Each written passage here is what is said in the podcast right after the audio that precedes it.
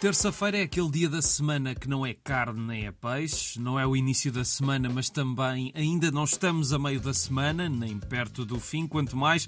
Mas se é o dia talvez mais desengraçado da semana, não é por isso que tenham de faltar ideias. E então cá vai disto. Hoje vamos primeiro a Paredes de Cora e, por uma razão literária, a Quinta do Amparo é agora um centro cultural e literário com outro nome graças a Aquilino Ribeiro. O escritor imortalizou a Quinta no seu romance A Casa Grande de Romarigães e é assim que agora a Quinta está batizada. Lá poderão conhecer a vida e a obra do escritor, alguns objetos pessoais de Aquilino e também há uma componente interativa à volta da escrita. Há ainda uma curta-metragem de animação a passar na capela contígua à casa. Se estiverem em Paredes de Cora, não deixem de visitar quarta a sábado das duas às seis.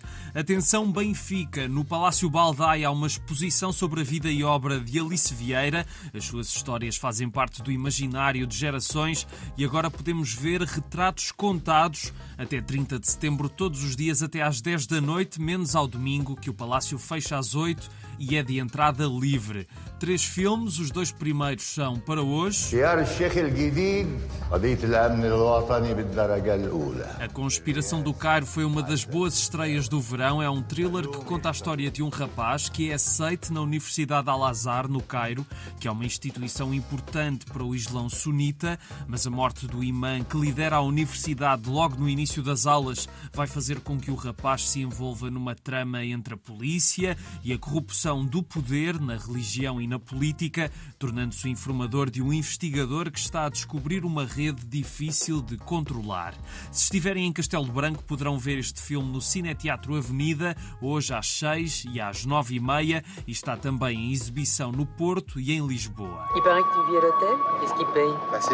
Lulu saiu originalmente em 1980 e é um dos filmes mais marcantes de Maurice Pialat, que aqui juntou duas grandes estrelas do cinema francês. Isabelle Huppert e Gérard Depardieu, na história de uma mulher que decide deixar o marido e a sua vida estável por um criminoso, o Lulu, do título, resultando num romance de culto com consequências dramáticas, que passa hoje em Barcelos às nove e meia no Largo Doutor Martins Lima e a entrada é livre. Nell'Europa divorata dal nazismo, molte famiglie ebree riuscirono a salvarsi vendendo intere collezioni d'arte. Terminamos em Lisboa com um documentário muito interessante que vai passar amanhã às duas no Palácio Galveias. Chama-se Hitler versus Picasso, a obsessão nazi pela arte.